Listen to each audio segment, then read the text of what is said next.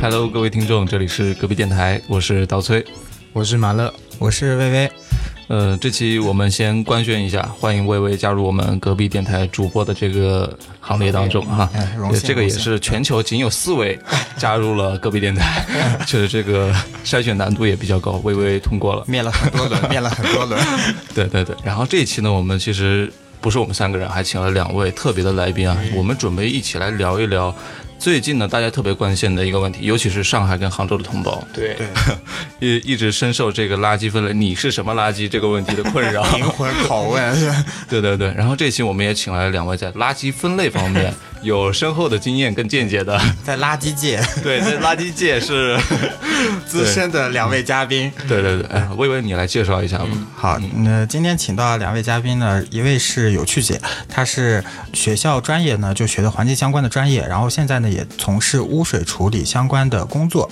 然后另一位呢是呃欢喜，他是在日本留学过，然后沉浸式的体验了一下具体垃圾分类的工作是什么样。然后请两位。跟大家打一个招呼吧。Hello，大家好，我是有趣姐。然后虽然我是学环境工程这个专业的，但是对于我是什么垃圾这个灵魂拷问的话，我想回答一下，我不是垃圾。Hello，大家好，我是欢喜。然后我是在日本有留学过一年，然后要说沉浸式嘛，也不太算，但我的确也是做了一年的垃圾分类。嗯。已经非常明确的知道周边都是什么垃圾了。对，我们开场啊，先来一个小提问啊。既然这两位都是垃圾界 这个非常资深的人士，对资深的人士，我们就来这个垃圾分类模拟考里面随便抽几道题目，看看他们俩回答到底怎么样啊。我先来抽两个，嗯，第一个就是回形针属于什么垃圾？呃，有趣姐回答一下。对，有趣先来吧。回形针它是金属吧，应该属于重金属回回收类的吧。重金属还是民谣吧。嗯，它属于我们现在是按照干垃圾、湿垃圾，还有这个可回收、可回收跟有害垃圾是吧？那回形针属于哪一种？那个那应该是可回收吧。呃，那欢喜姐你觉得呢？我觉得吧，嗯，应该是干垃圾吧，它太小了，回收也没啥用啊。现在公布正确答案，正确答案是干垃圾。那我真的是没有没有白干一年的垃圾分类。哎，呃，我听说有一个很有趣的理论，就是猪吃以猪吃这个结果。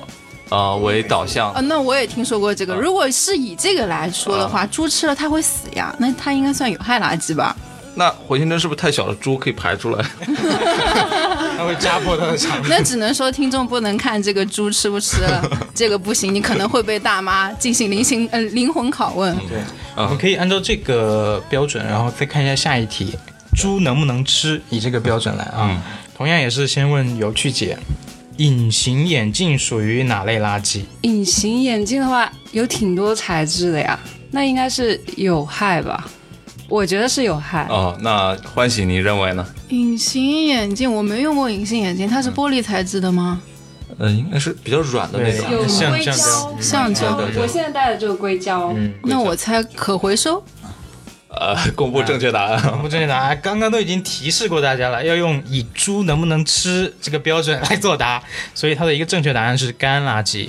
对，那不对啊，你隐形眼镜卖了也可以赚钱啊，那赚钱那个那个猪卖了以后赚钱，嗯，然后就可以回收啊。隐形眼镜它其实捏掉就很小一块了，如果回收的话，应该你得攒多少才回收？对，这个就跟回形针的这个事情是一样的。而且谁会喂猪吃隐形眼镜啊？家里得多穷啊！太过分了，这个。他可能猪就不想卖了吧？好，我们再问一题啊！哎，魏巍老师来问一题啊！我问一个就是定语比较多的啊，过期的感冒药属于哪类垃圾？这我就有点懵逼了。过期的感冒药，欢喜，你觉得是什么垃圾呢？来，一年资深的分垃圾人士来给大家拆解一下啊。首先，你过期的感冒药也得分嘛。你如果感冒药它没有用，有包装盒，对吧？然后感冒药外面还会有那种铝的那种壳，然后再是那个药。那你盒子应该算是干垃圾，嗯，然后你那个铝的应该算是可回收。越来越小声，过期不不应该是有害吗？那那过期的感冒药它其实是属于有害垃圾的。就我我我其实没想把这个问题搞这么复杂，就是还涉及到了包装盒、包装袋，还有它的铝铝制材质，就它属于有害垃圾的。因为过期它是不能再食用的，对人体有害，所以它是属于有害垃圾。这一盒就直接扔掉。对对对，这个也分吧。如果是中药的话。就你也说过它 的保质期，我要灵魂拷问一下你，你是什么垃圾？对，所以这个药如果药，我觉得还是真的挺复杂的。其实刚刚欢喜那个分法应该是对的。对对对，它如果是我们国内买的那种呃有包装盒的药的话，西药片这样分的，是的，对对对。我们现在其实可以看得出来，欢喜姐在日本这一年没白过。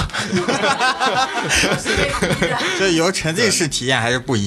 我觉得先由这个欢喜来分享一下吧，他这个在日本这个垃圾分类非常严谨的一个国家啊，他到底是怎么做垃圾分类的？你的体验到底是怎样？我的体验的话，就从刚刚到日本的时候，那时候开始说吧。那时候刚到日本的话，我就收到了一叠的材料，就是关于垃圾分类的，是那边宿管分给我的。然后那天我也到的比较晚，然后宿管就跟我说：“你先自己看一下这个，明天我会给你们一起上堂课。”然后我们大概明天又到那边去集合了一下，然后宿管就跟我们巴拉巴拉巴拉讲了一个多小时。然后，然后因为它真的很细，我之前那个本子还是有点厚的，它每一个。个呃，它不像是我们国内，它就分了四种垃圾，它分了很多种，就比如说那种可燃，还有那种呃瓶子、塑料瓶，然后再是那种塑料包装，比如说你去外面买那种外卖有那种塑料的盒子，然后再是那种纸类，牛奶盒啊，然后玻璃罐啊这样一些东西。然后平时分的比较多的话，就主要就是一些。可燃，然后再是塑料瓶跟那个塑料盒，这种日本会做比较好。呃，它就是塑料瓶上面它会给你标一个标识，好像是 PE 吧。有这个标识的，你就直接去扔那个塑料瓶。然后还有一种是那个，就是像外卖盒子一样那种盒，它也会有个标识。然后这种的话，你也直接扔到那个类里面就可以了。如果都没有这两种标识，你就直接算是可燃的，就放到可燃里面就可以了。但日本这边的话，它会让我们那个垃圾分类的时候做的比较仔细，就是会把那些瓶子啊。再洗一遍，再给那个扔出去。洗一遍，你如果是普通的那种，本来就是水装的矿泉水瓶，它也得洗一遍。那你不能把水放进去，就是你这个瓶子沥干了是吧？对对对，一定要把里面的水倒掉，然后你才能扔。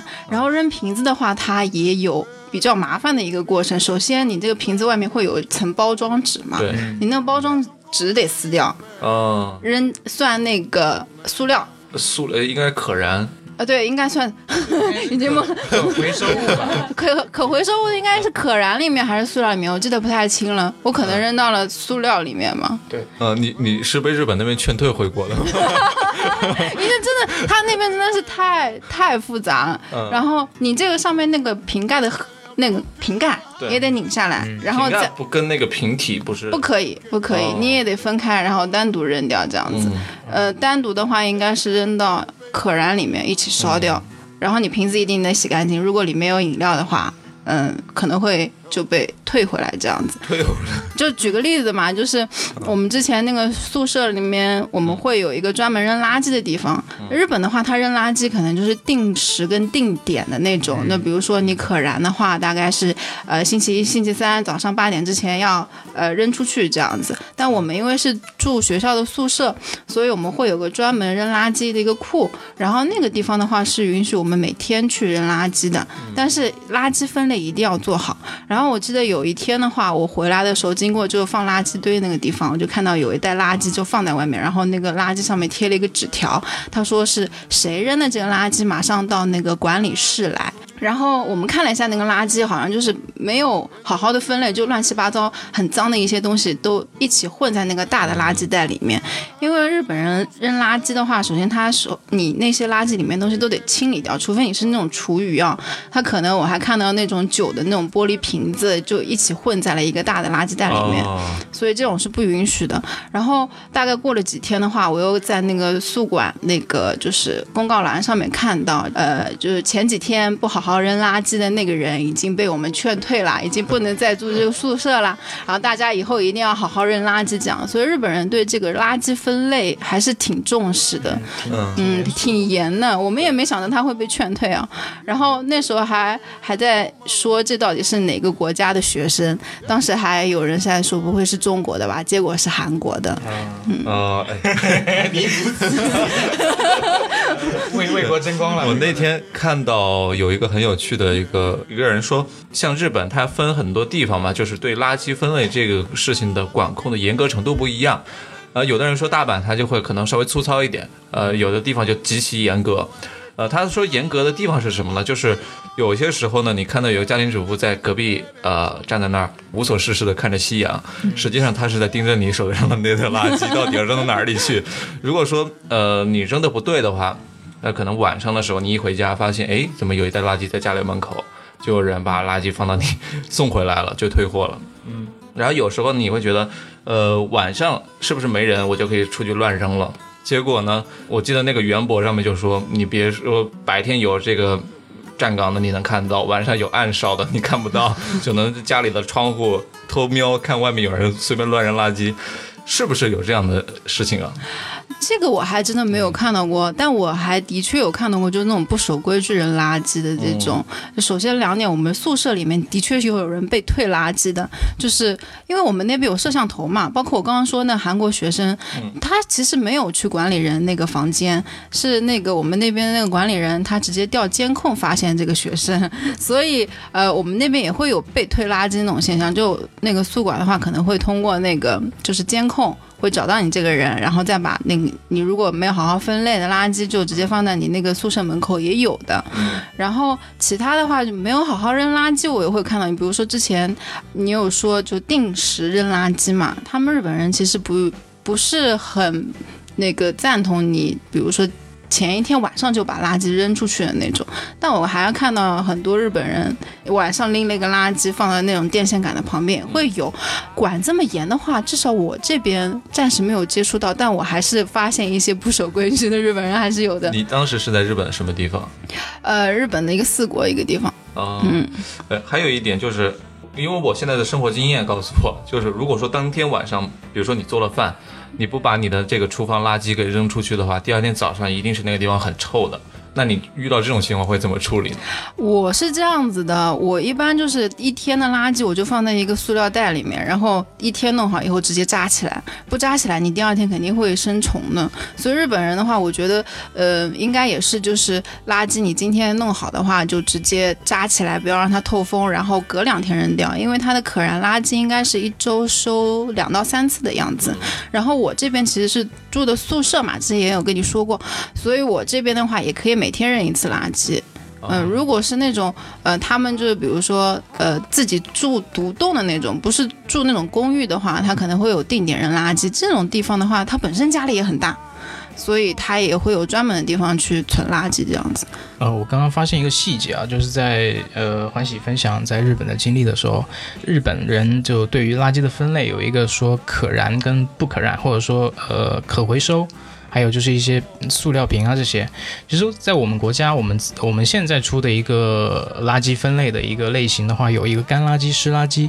就我对比下来，呃，两个其实它的一个属性是不一样的。在日本那边可能是说，呃，可燃不可燃是处理垃圾的一个方式，但是在我们这边是垃圾的一个形态。我觉得在这个细节方面，可能体现的是我们对于这个垃圾的分类的一个选择上，可能呃会造成一些困难在我们这边。还有一点就是刚刚说的可燃跟不可燃，其实它最终最后中的处理结果是焚烧嘛。嗯，如果说这些东西是可燃物的话，那我把这些东西集中在一起去焚烧的话，它可能那个焚烧的，比如说要发电，它是可能利用率会更高一点。我觉得它可能是到最终的导向为进行分类的，可能我们目前还没有说到这么细的一个程度。哎，你觉得会不会日本的那套东西，如果直接搬到国内的话，它它是很通用的吗？很适用的吗？日本那套东西的话，其实对中国人来说，可能刚刚开始实行这个的话会有点困难，因为它实在是分得太细了。嗯嗯，我觉得吧，刚刚开始如果只分四类的话，也比较利于大家去慢慢培养这个习惯。对对对，因为日本的话，我刚刚也讲到，它分垃圾真的非常细。我再给大家举一个例子，比如说你要扔牛奶那个盒子，嗯，一般我们如果国内去买那种牛奶盒子，你可能。喝完了就直接扔了嘛？对。但日本的话，它牛奶的盒子包装上面，它首先就会有个设计，教你怎么把这个东西给拆开。它会有一个小的提示板。这个东西拆开是为什么呢？因为它想让你把牛奶盒拆开以后，然后再把这个牛奶盒洗一洗，洗干净了以后，你再把它那个呃。对，晾干，晾干以后再把这个在哪儿晾啊？你在晒衣服的地方？那就是个很奇异的地方，我都在阳台这边，呃，跟衣服一起晾干，或者是就放在墙角那边晾干。对。然后打包了之后，你才能那个扔出去。哦，这个所以奇妙。嗯，所以所以如果日本那一套全部搬来中国来的话，那中国人可能就要炸了，要炸了。嗯，对。诶，而且现在那个我们得到的那个看到新闻上的消息是说。呃，上海是一个试点区域嘛，然后光是试点，而且政策还没有开始实行，因为我们今天录制是六月二十九号，然后七月一号实行，最近这一周时间已经狂轰乱炸，就是各种问大家很不习惯的信息都已经来了，还有信息是说未来的几乎所有的省份吧，已经很快就要马上全部开始推行这个垃圾分类了，所以未来我们可能会看到更多不适应的这种。呃，情况，我们现在看到的上海的朋友，他们的怨声载道，就是我们将来，我们接下来要面临的问题。对对对，没错。但是我这样一年分下来啊，其实也没有觉得特别的不方便，就其实也是已经是生活的那种一部分，可能就比现在会再多几个垃圾桶而已。那你现在回国内还会继续做垃圾分类吗？并没有，因为家里嗯，直接回来就好自由哦，什么都可以往一个垃圾桶里面扔。是不是回来了回国之后第一件事情，我他娘的就是要把我所有的东西放到一起？回国之后真的其实没有意识到这个啦，因为首先你也没有。有一个强制的那个规则在这边束缚你，对对对。然后，嗯，其实也没有那个日本这边就是回国了嘛，一下子整个人也放松了，就开始了 中国 style。那你刚刚说到的有很多点，我觉得还是我们目前很难实行的一个重要原因，就是你说的牛奶盒上面它有教你怎么把这个牛奶盒用完了之后怎么处理，但我们现在牛奶包装上面他们就没有这一点，或者说即使是有的话。它也没有那么细致，或者说没有那么显眼，让大家足以看得到重视这件事情。然后包括。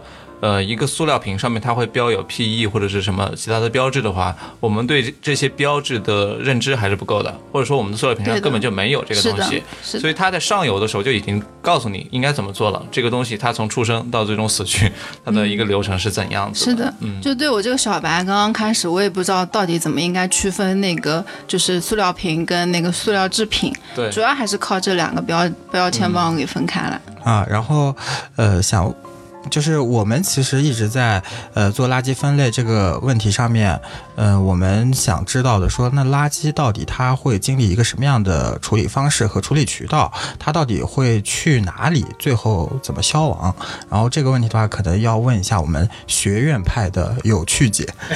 对，毕竟是经历过很长时间的这个垃圾的 垃圾学的资深资深垃圾 垃圾界的一霸。这里突然想介绍一下我。我们专业是学什么的？啊，对你先解释一下吧。对我虽然我学的专业是环境工程专业，它主要学三大块，主要是水、气和固体废弃物的这三大块的处理。嗯，那么我目前我从事的工作呢是呃做水处理的，所以其实对固体废弃物的这一块处理呢，我只能呃了解程度仅次于。呃，仅是书本上的东西。嗯，对。这一次应魏魏之约参加这一次电台的录制的话，主要也是为了完成我自己心中的一个为什么我选择这个专业的一个初衷的这一个点。因为其实升华了，升华了。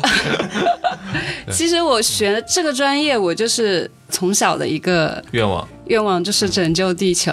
哦，那 个但但但我发现从业以来，并没有达到我小时候的那个哦，它是真的可以拯救地球吗？所以为什么我觉得拯救地球这个话题好像有点大？对但是我是想从环境这一块为这个地球做一份努力，所以我觉得做这这期电台就是一个宣传的作用，对就是唤醒大家对环保这个意识。嗯，对对，对，是，呃，我觉得刚刚这个有趣讲的挺好的，就是我们有史以来见到的第一位真正的超级英雄。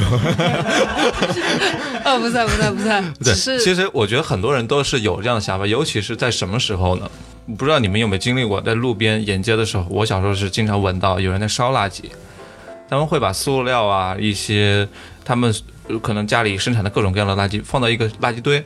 他们觉得是焚烧就是一个最好的处理方式。嗯、当我闻到这种垃圾的味道的时候，尤其是塑料的那种味道的时候，我就确确实实感受到它这个东西的危害在哪里，因为确实是不好闻。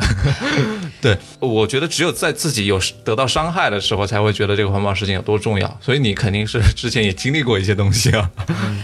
也不是经历吧，就是可能、呃小时候的这个英雄的这个气质、英英雄情节吧，对，可能一直深刻的影响我。那么接下来我呃从我的认知去跟大家介绍一下这个垃圾它到底最后去了哪里。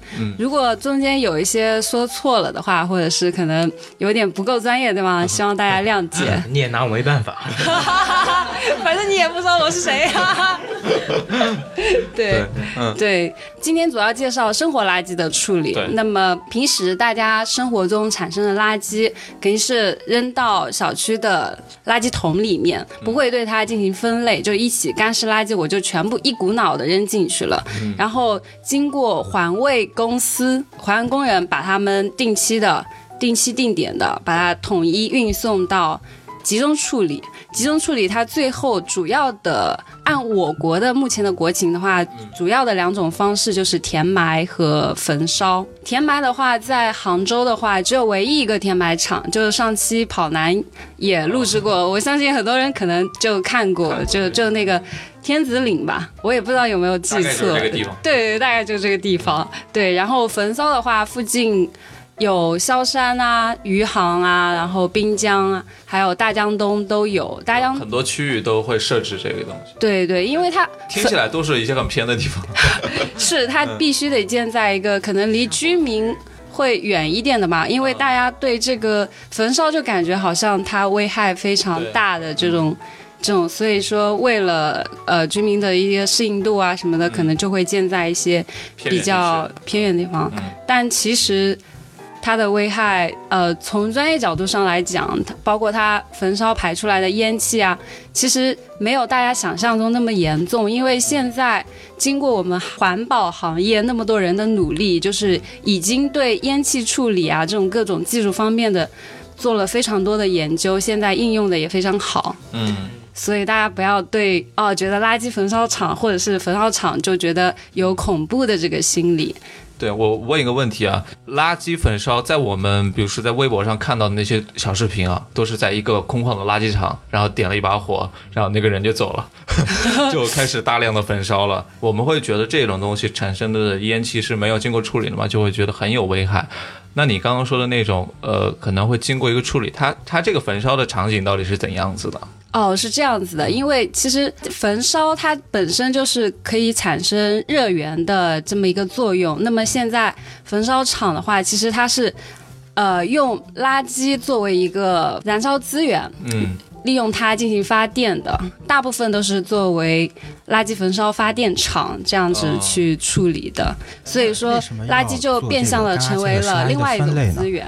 呃，这边可以从焚烧这个角度去解释一下干湿垃圾分类对焚烧来说有什么好处。嗯嗯，因为其实现在是干湿混合的垃圾焚烧的话，其实湿垃圾它的燃烧热值非常低，那么它整体焚烧的效率就会低于呃就纯干垃圾燃烧的产生的热值。我简单理解啊，就是以前农村里面我们做饭的时候，是自己家里搭的锅炉嘛，嗯，就往里面递柴的那种。对，如果你湿柴的话，啊，就是对对对对对，就很难烧，对不对？就冬天的时候，有时候下雨嘛，然后你的柴火正好在外面，下了雪之后，你拿过来往里面烧，可能吃饭就要等那五个小时。如果是干柴的话，一个小时就能吃上，就减少这个工序，然后把效率提升。对，嗯，对，就是这个作用非常明显。还有一个现在的分类里面还有一个不可燃烧，不不不不对，是那个，哎，玻璃是什么类来的？玻璃应该是可回收，其他垃圾吧。其他垃圾是吧？啊，欢喜姐发问了，发生了。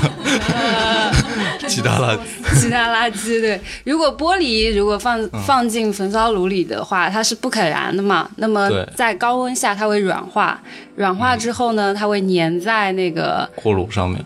对，焚烧炉壁上。那么对后期的一个清洗啊，其实也是非常浪费经济资源的一个是问题。其实你刚刚说的这个最终的。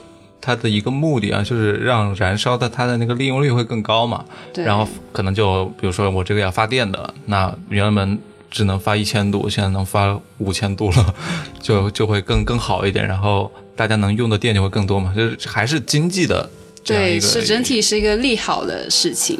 对，所以垃圾分类它最终的目的是不是从经济方面来考虑的？是可以从经济方面的考虑，也可以从环保方面去考虑。为什么呢？因为干湿垃圾它混合在一起，它是会，呃，特别是湿垃圾里面，如果呃纯燃烧的话，它产生的烟气里面它的有害物质要高于你纯干垃圾燃烧出来的烟气的有害物质。嗯，所以这是从环保角度上，你分类肯定是更好的。对啊，还有一点是。我们之前也提到过，就是说居民会觉得焚烧厂，呃，它一焚烧那产生的烟气是有危害的嘛，呃，然后我们觉得很有危害的一点是塑料这个东西，塑料瓶子，这个东西会不会扔进去燃烧呢？那塑料瓶最好是进行回收。然后进行二次利用嘛，因为塑料是塑料就 PE 嘛，之前提过的，在学术上它就叫 PE。在日本那边划分的话，它也不算是那种可燃的，它是算回收资源类的垃圾。啊，嗯，呃，其实刚刚那个有趣姐说了有两种这个垃圾处理方式，就最主要是两种，其实不止两种，不止两种是吧？对对对。那我们。可能日常中能够想象到的，还有一种就是填呃填埋嘛，应该是这样说吧。是的，刚开始在杭州的话，就之前提到过那个填埋场嘛。对，主要是杭州的生活居民比较多嘛，每天产生的垃圾大概我今天查了一下，一万多吨嘛。如果你都拿去填埋，其实消耗不了的，真是消耗不了的。那一般来讲，就是一个填埋场，它，呃，大概能容纳多少吨的垃圾？这个是可以知道的。这个要看你那个填埋场的那个有多大。对啊，规模。像天子岭的话，大概现在已经埋了八百多万吨，还是九百多万吨？其实天子岭，像天子岭的话，它其实已经到了寿命的，对，就已经到到线了。对，其实其实也埋不了多少年了嘛，可能就是非常。困难了。那它填埋的过程呢？就是比如说，它是不是先要在填埋之前有一个呃工序加工，然后再去做填埋呢？就之前跑男里面其实有放他们的填埋的一个过程，其实就呃把垃圾铺在一个特殊材料里，这个材料可以让它的降解速度更快一点，然后把它卷起来，然后再放进去。如果是单纯的往一直往里面填的话，哪怕你是往珠穆朗玛峰里面填的话，它总归有一天会全部填填满。它肯定是按照我们正常的想象，一定是加了一点，比如什么降解材料之类的，把这些垃圾可能会慢慢的过了多少年之后，它分解一批，然后又多余了一些空间出来。差不多是这样子的。对，其实我觉得很像很像一个人。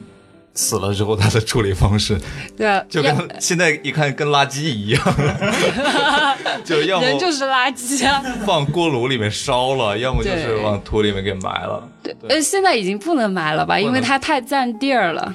所以就是烧了之后再埋。对，烧了再埋。我我还看到就是有人鼓励是说。就是家里有人去世了，全部烧烧完了之后，做成放到海里面去撒掉啊之类的这种。现在我遇到一个新的，就是最近啊，最近几年刚好就家里面有人过世，这样就现在有一种新的环保方式的祭奠吧，就把它变成一棵树。把它变成肥料，然后埋葬在这棵树下，然后以后就拜这棵树就好了。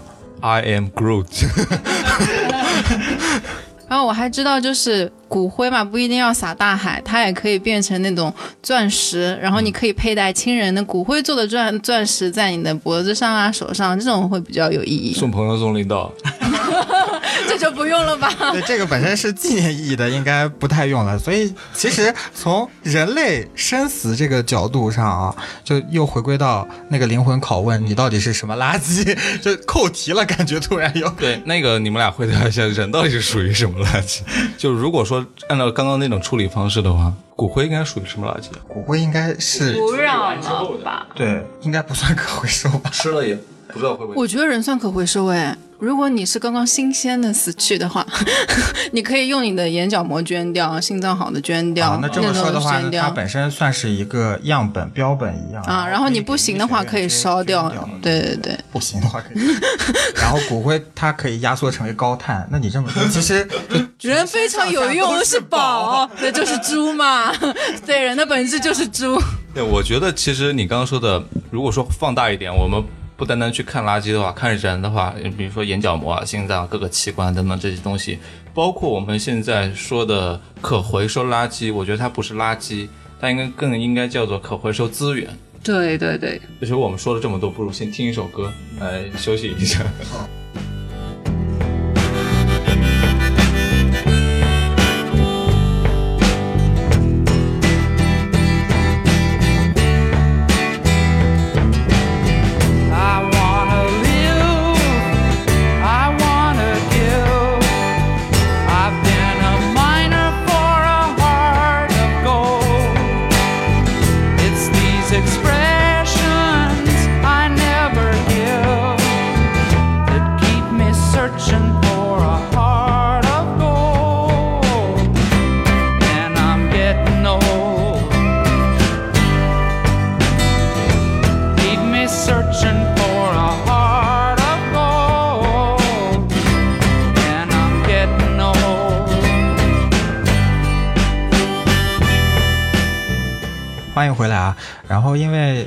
草原的孩子啊，就是我们那边，呃，有很多就逐年有一些工厂迁到我们那边去办公。你是哪儿？你说一说啊！我是内蒙古，我家乡是内蒙古，我不是内蒙古。然后就嗯，逐年有一些这种轻工业或者化工业的一些工厂迁到我们那里办公，然后这就导致说有很多工业废料，然后工业垃圾需要处理嘛。然后这些液体其实投放到这个江河湖海还有草原上，危害还挺大的。然后，所以我们那边政府呢都会呃专门拨一批款来去让工厂去做这个废物处理和垃圾处理。呃，那个其实有一点，我觉得我很关心啊。既然你说到了有一笔款 项嘛，然后如果说现在的对垃圾分类感兴趣的朋友 到内蒙前往发展这个事事情。做这一行，他到底赚不赚钱？如果你能建一个发电厂的话，它确实赚钱，那真赚钱。普通的这种员工呢？去做垃圾分类啊？去小区收垃圾吗？你刚说的那个年薪百万是怎么回事？哦，年薪百万，那只是一个业务员嘛？也是收垃圾吗？呃不不，就是跑项目嘛。就你可能你说打个比方，你有个垃圾焚烧厂，我们做水处理嘛，它肯定有垃圾渗滤液。那你就要处理这个垃圾渗滤液，是对。那你有这个要处理的这个需求，就会有这么的一个项目。嗯，那你就要去跑业务，然后跑业务就把呃对销售 就就可以就是把这个项目拿下来，对，哦，这个意思。明白明白。哎，我想打断一下，什么是垃圾渗滤渗滤液？哎呀，我想我想打断一下，再再再来一次。嗯呃，什么是垃圾渗滤渗？就这样吧，就这样。什么是垃圾渗滤液？是那个滤过滤的滤吗？对对，过滤滤。垃圾渗滤液的话是这样子的，干湿垃圾混合的话，就是在压缩的过程中会产生的水分叫垃圾渗滤液，包括。包括你在填埋的时候，经过雨水的冲冲刷，会把垃圾里面的一一些东西冲刷下来，就是含呃污染成分非常高的，嗯，这种液体，就水，就叫垃圾渗滤液。就得如果它是湿的话，我们先把它弄干，然后再掩埋。先把它压缩，对，压缩缩，它的含水率大概在百百分之五十左右吧。经过雨水的冲刷，会影响到地下水是吗？对对对，它会肯定会污染嘛，它最好最后地表径流嘛，肯定水嘛容易渗下去。所以这些东西，垃圾的掩埋场不能建立在有非常主要的水源的旁边。对，它肯定是对在建填埋场的时候，肯定做过环评工作的，选一个非常特殊的地址。对，哦那一般就是说到这个啊，再回到刚才的话题，就是一般可以做填埋的垃圾，就现在这四类里面哪四哪些是可以做填埋的呢？现在一般的话，干垃圾就焚烧了嘛，嗯，湿垃圾嘛去做发酵。发酵处理，然后喂猪，就是 对，然后有害垃圾的话进进行无害化处理，最最好还是不要填埋吧，因为填埋的话，它对这一块填埋之后，这个土壤就不能用了。啊，是的，对，嗯，其实最好的焚方式还是焚烧。对，对，能不能自己在家里建个小型的反应炉，然后天天往里面收垃圾？那是托尼斯塔克吧？哎，还有一个小问题啊，就是我觉得可能大家之前都已经见过这样的角色，就是小区里面会有一些收垃圾的、收废品的人，嗯，就是拾荒者吧，呃呃，对，拾荒者其实应该也是包含在内的。嗯，就呃，马乐肯定很受气，打篮球的时候，篮球场会有捡瓶子的大妈。我还以为你点名马来西亚已经干过这个。呃，那个我们之前在操场上打篮球的时候，就有一群也没很多吧，三四个大妈顶多，他们会走来走去，看你的瓶子里的水有没有喝完，喝完了之后他就会拿走了。有时候更更令人发指的是，水还没刚打开喝了一口，他就在旁边把水拿到背后去，就偷偷倒掉，然后把你的瓶子拿走。为了一个瓶子是吗？对，因为以前卖这个塑料瓶，我没记错的话，应该是一毛钱一个。对对对，一毛左右。反正我是挺担心，如果说垃圾分类这个事情我们都已经做好了，那他就不需要这些人来拾荒了，他可能被政府雇走了呢。突然突然身份高级，我们以前好像大学那边也有很多这种，就收书的啊、收报纸的啊，这种阿姨也会很多。嗯，但这个的话，其实最近我我是没有怎么再看到了。现在如果是我家小区那边的话，嗯，会有一个阿姨、专门是管那个垃圾、垃圾的小房间的，就是有人来扔垃圾的时候，就杭州还没实行嘛，嗯。他会先来看看你这垃圾有没有他可以回收的东西。对对对对对，这嗯。是的，对，但如果就是像那种散户一样的，就像操场上面偷你的瓶子这种，这种现在不太看得到了。嗯所以我觉得大部分的这种，嗯，就是干这种拾荒的会越来越少。然后，如果你这个东西政府现在弄起来的话，可能他需要雇人去做。嗯，因为如果是他们拾荒，或者说就是专门做垃圾焚烧的这种个体户，他们收回了这些垃圾以一个比较低的价格，然后可能会稍微呃高一点的价格去卖给这个垃圾回收站，很有可能我是觉得我比较同意你的观点，可能会他们就是。每个小区的居委会说：“哎，你就不要自己来做这件事情了，我们现在可以给你一个编制，或者对，统一你到我们那个物业下面，统一管理，对，统一管理。你每天，比如说早上十点钟来收一批，晚上六点钟来收一批，对的那就 OK 了，嗯就很像日本。这个其实我觉得，不知道日本有没有啊？日本会，他们是那个日本收垃圾是这样，每一个街道都是分开的，它不是分小区，它分街道，然后每个街道会有不同的清扫所，清扫所里面再去雇佣不同的那种收不同垃圾的人，这样子，所以他们这块雇佣的人还挺多，政府里面也专门有清扫科这个东西，我的意思嗯。是，之前他们有没有类似的这种拾荒的这种人？那应该很早了吧？应该还我还没出生的时候，他们就应该已、经没有了吧？对，就就就可能没有看到过。我觉得日本这一方面很有可能是中国未来要做的事情。就对，以前日本可能很有可能也是有拾荒者的，那肯定有。对对对。嗯然后到后面慢慢的垃圾分类正规了之后，这群人就慢慢的变成了正规的岗位，正规军，对正规军，嗯，我觉得未来可能也是这样的，小区大妈全都是有编制的，可能 五险一金比我们还高。就所以这么看下来的话，它其实已经是一个垃圾生态、垃圾产业。然后包括说刚才你说这个编制问题啊，就已经做了一批就是无业游民的再就业工作。对对，很大一部分程度除了做环保之外，然后还给国民就业压力做了一定的一定程度的减轻。又红又专，就是你。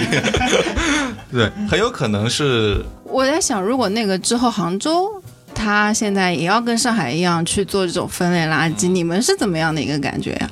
就你们其实没有分过垃圾嘛，我是有分分拣过垃圾，就是我还挺好奇你们对分拣垃圾这个怎么看？就我们会怎么做，是吧？对对对，如果说他要我做这件事情的话，我一定会考虑如何最大化降低我的成本。我的成本是指我的人力成本，我不想每天那么麻烦嘛。如果说早上十点钟要上班了，九点半九点钟本来是九点半可以起来，然后现在九点钟就起来，把垃圾分放好，然后下去，这样的话就会很辛苦。我会尽可能的减少说，比如说之前我很喜欢喝牛奶或者什么的，那就不喝了。就如果说这块垃圾很难处理的话，比如说我刚刚一直强调我尽量做饭什么的之类的。那是不做饭了吗？我的妈呀，那就更费钱了，要在外面吃了。因为我现在还没有经历，如果是真正经历一遍的话，我我可能会选择这样的一个处理手段。我不知道你在日本的时候会不会有这样的 经历，就是有些东西你就尽可能的不使用了。该吃吃，该喝喝，还是照样干。就我我这边之前也有说过，就是不会就特别去在意这个，因为如果你一旦分起来的话，呃，也会习惯了。就以前你可能在家里用一个垃圾桶，现在你就分了三个垃圾桶这样子。而且我觉得，如果是像那个呃，如果在中国他要在公寓里面做这种东西的话，小区里面物业也可能管，因为每天呃一个礼拜里面定时让你去分垃圾，这个放垃圾什么的，这个也很麻烦。所以很有可能物业就把它当成呃当成物业费的一部分，我帮你分垃圾，你给我交钱就行了。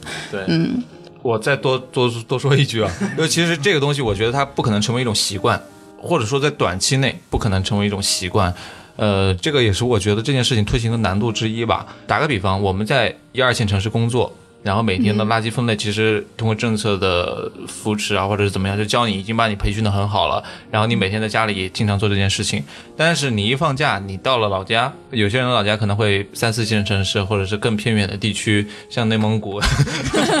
突然被黑。住在蒙古包里面的魏魏老师，就是你一回家，你爸妈说：“哎，扔什么垃圾啊？你这我蒙古包都可以扔。” 然后或者说出去玩的话。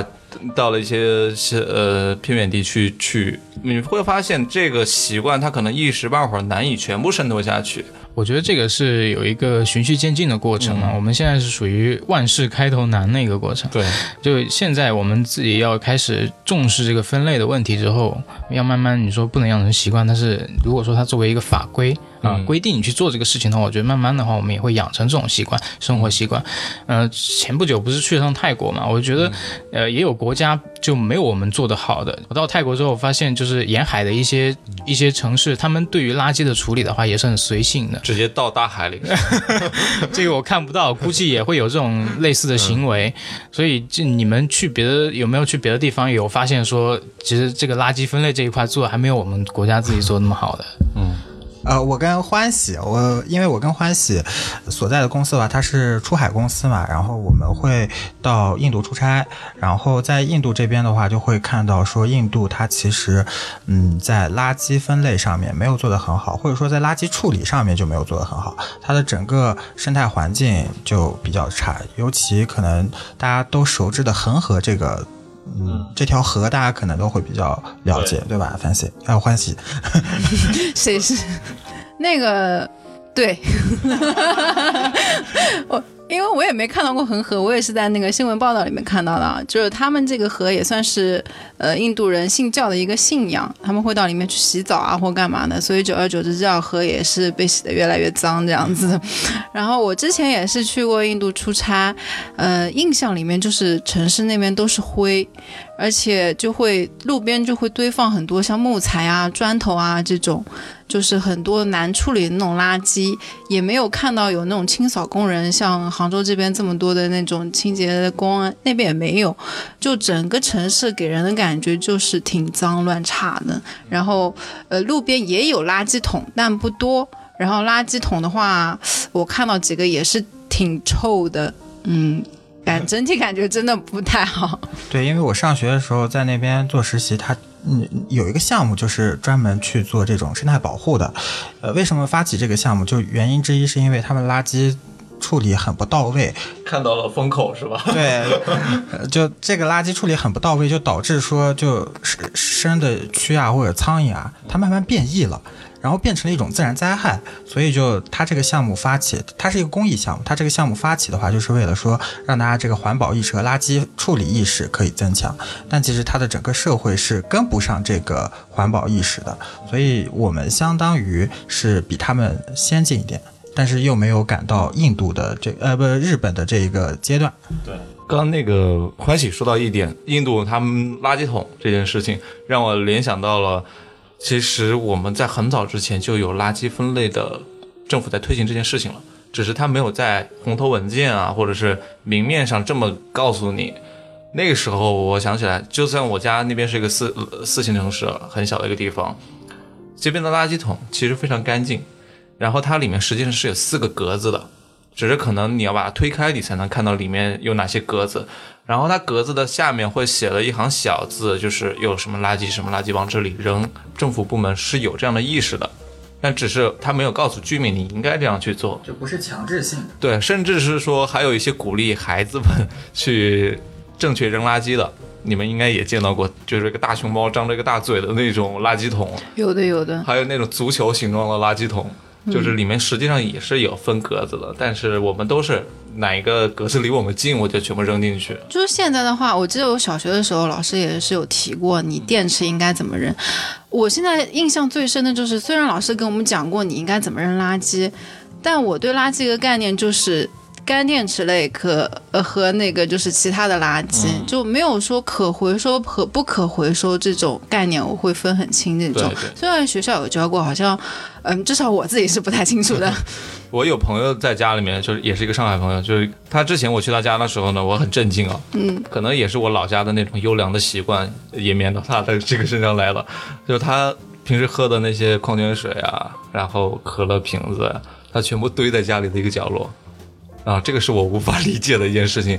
然后他当时是他不是为了环保，他是为了卖钱。我的妈呀！然后他就堆了很多，就是冰箱后面全都是满满的，地地上都到处都是，最后卖了。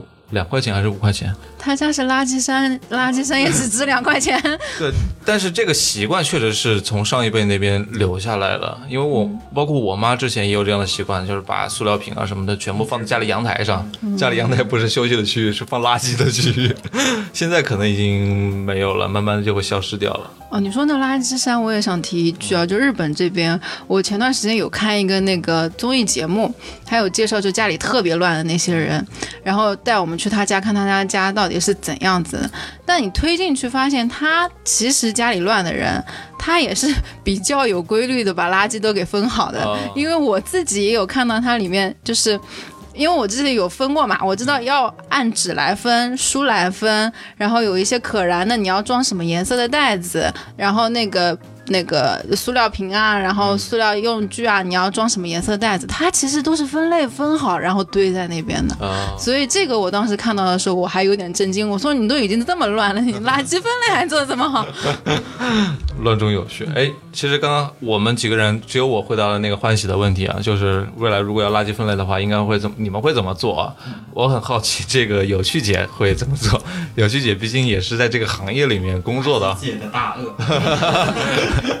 对，未来如果杭州实行的话，我应该还是属于那种乖乖的会听呃听取那个政府的要求去做这样一件事的一个人。我我觉得就是如果说听取要求来做这件事情的话，嗯，就是刚刚那个呃那个欢喜也提到了一句，可能会有一些不同颜色的垃圾袋啊，会提示你把这个垃圾往这里面去扔啊之类的这种。嗯嗯，我不知道这个是政府会给你。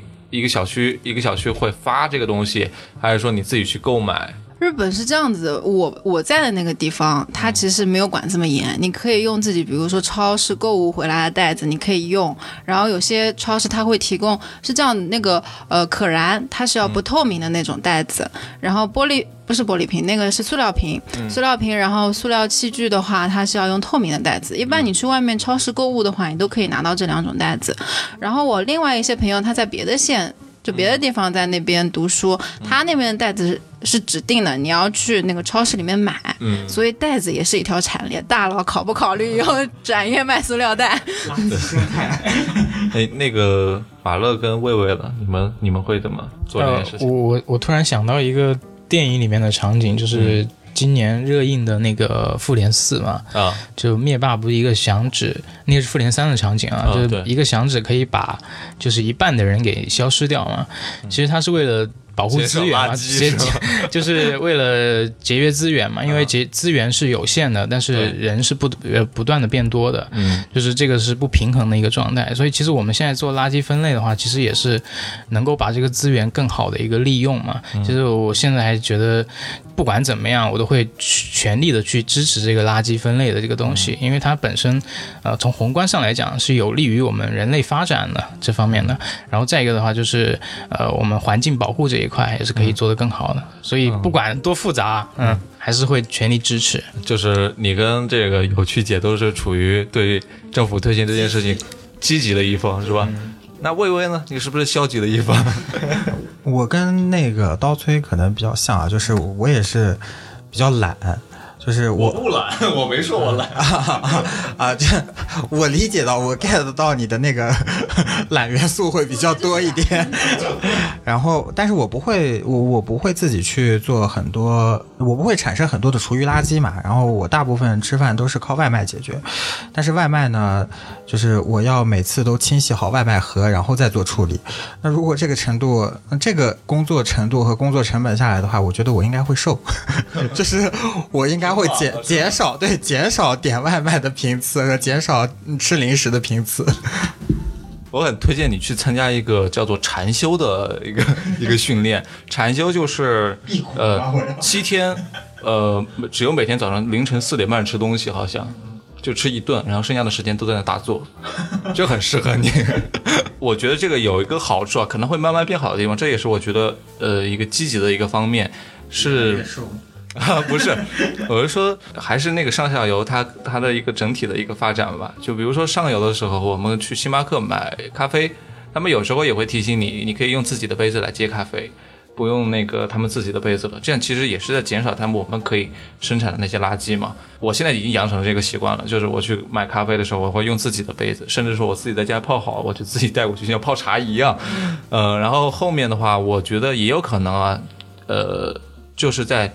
呃，一些小的细节上，比如说塑料袋可能会减少，呃，也有可能超市会鼓励你自己去带你自己的袋子啊，什么样的这种，慢慢的会减少垃圾。这个是跟我的思路是一致的，减少那些呃你人力成本支出过多的那些地方，就是我不用塑料制品了，那我就不用扔了嘛，对吧？是这个意思，我觉得这可能上下游的这个供应链会慢慢的成熟起来，就会鼓励大家减少你的人力成本的基础之上，同时又能够保证你有这样垃圾分类的这样一个意识。嗯，我觉得是这样的。嗯，那那我们这期也聊的差不多了啊，就是最后其实我们大体上都是对这件事情感到积极的一个状态。响应政府号召，对对对，现在有。有红有专，现在有很多这个。呃就是很感到困难的这个声音，不管是 但我觉得那些网上困难的声音也很有趣啊。嗯，就是那些比如说那个按猪的那个方式，对对对对。那还有包括它其他一些你要怎么分类那种嗯，卫生巾啊，还有那种尿不湿啊，对还有 一些不可描述的东西啊。但这种东西看看的话，首先它有趣，而且又给你科普，其实也是一个挺愉快的过程啊，我觉得。是吧？啊，还可以增增加饭后谈资。饭后谈资。饭后就分垃圾是吧？就平头百姓，就大家也是靠用自己的方式方法来去，嗯，吐槽和消遣这件事情，接受这件事情吧。对，我觉得，如果说这件事情在推行的，我们打一个最快的那个那个期待啊，就是如果说这个事情非常的难度，很难推行，即使罚款的话，有些地方天高皇帝远，我就管不着我怎么办？很有可能是周边人慢慢的带起来了，这些大家都有这样的意识之后，大家会用自己的方法去做垃圾分类。因为我那天听到一个很有趣的理论是说，在印度，你们你们去过的时候应该也看到，比如说我水管坏了。他不会去叫一个水管工人来修水管，而是拿一个塑料袋把两个破的水管给连起来，用自己的方式去做。然后或者是说家里的什么东西椅子坏了，然后他也不去找木匠来修，或者是重新买一个，他就自己拿一个胶布给缠上去。所以在印度街头走的时候，可能会发现还有很多这样通过大家人民自己的智慧，以最少的成本来做这件事情处理的结果。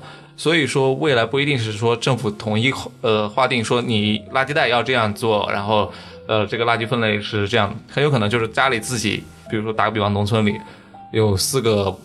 刷油漆的那个铁桶，做了四个垃圾桶，然后每个垃圾桶上用油油漆写一个字，呃，矿泉水瓶往这里扔，或者是怎么怎么样。所以，即使在这件小的事情上，很有可能会出现非常多人民智慧的这种结果。高手在民间嘛。对，既要既要满足就是这个。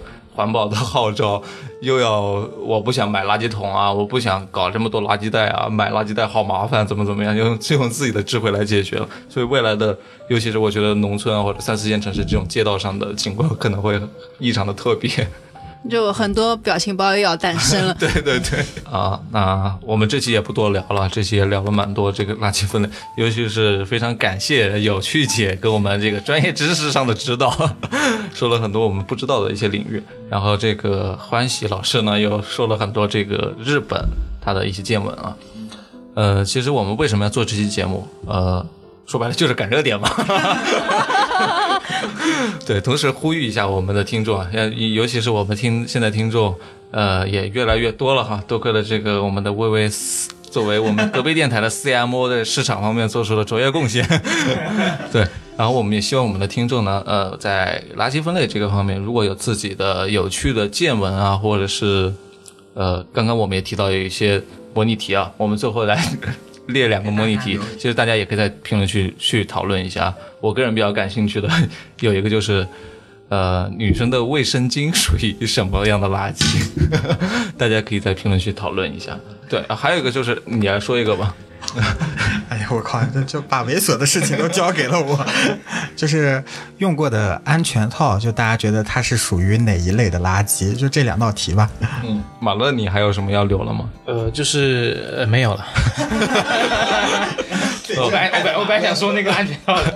那我们这期就到此为止哈。嗯。最后我们来听一首歌结束本期电台。嗯。呃，我是刀崔，我是马乐，我是薇薇，我是欢喜，我是游旭姐。大家拜拜，拜拜，拜拜。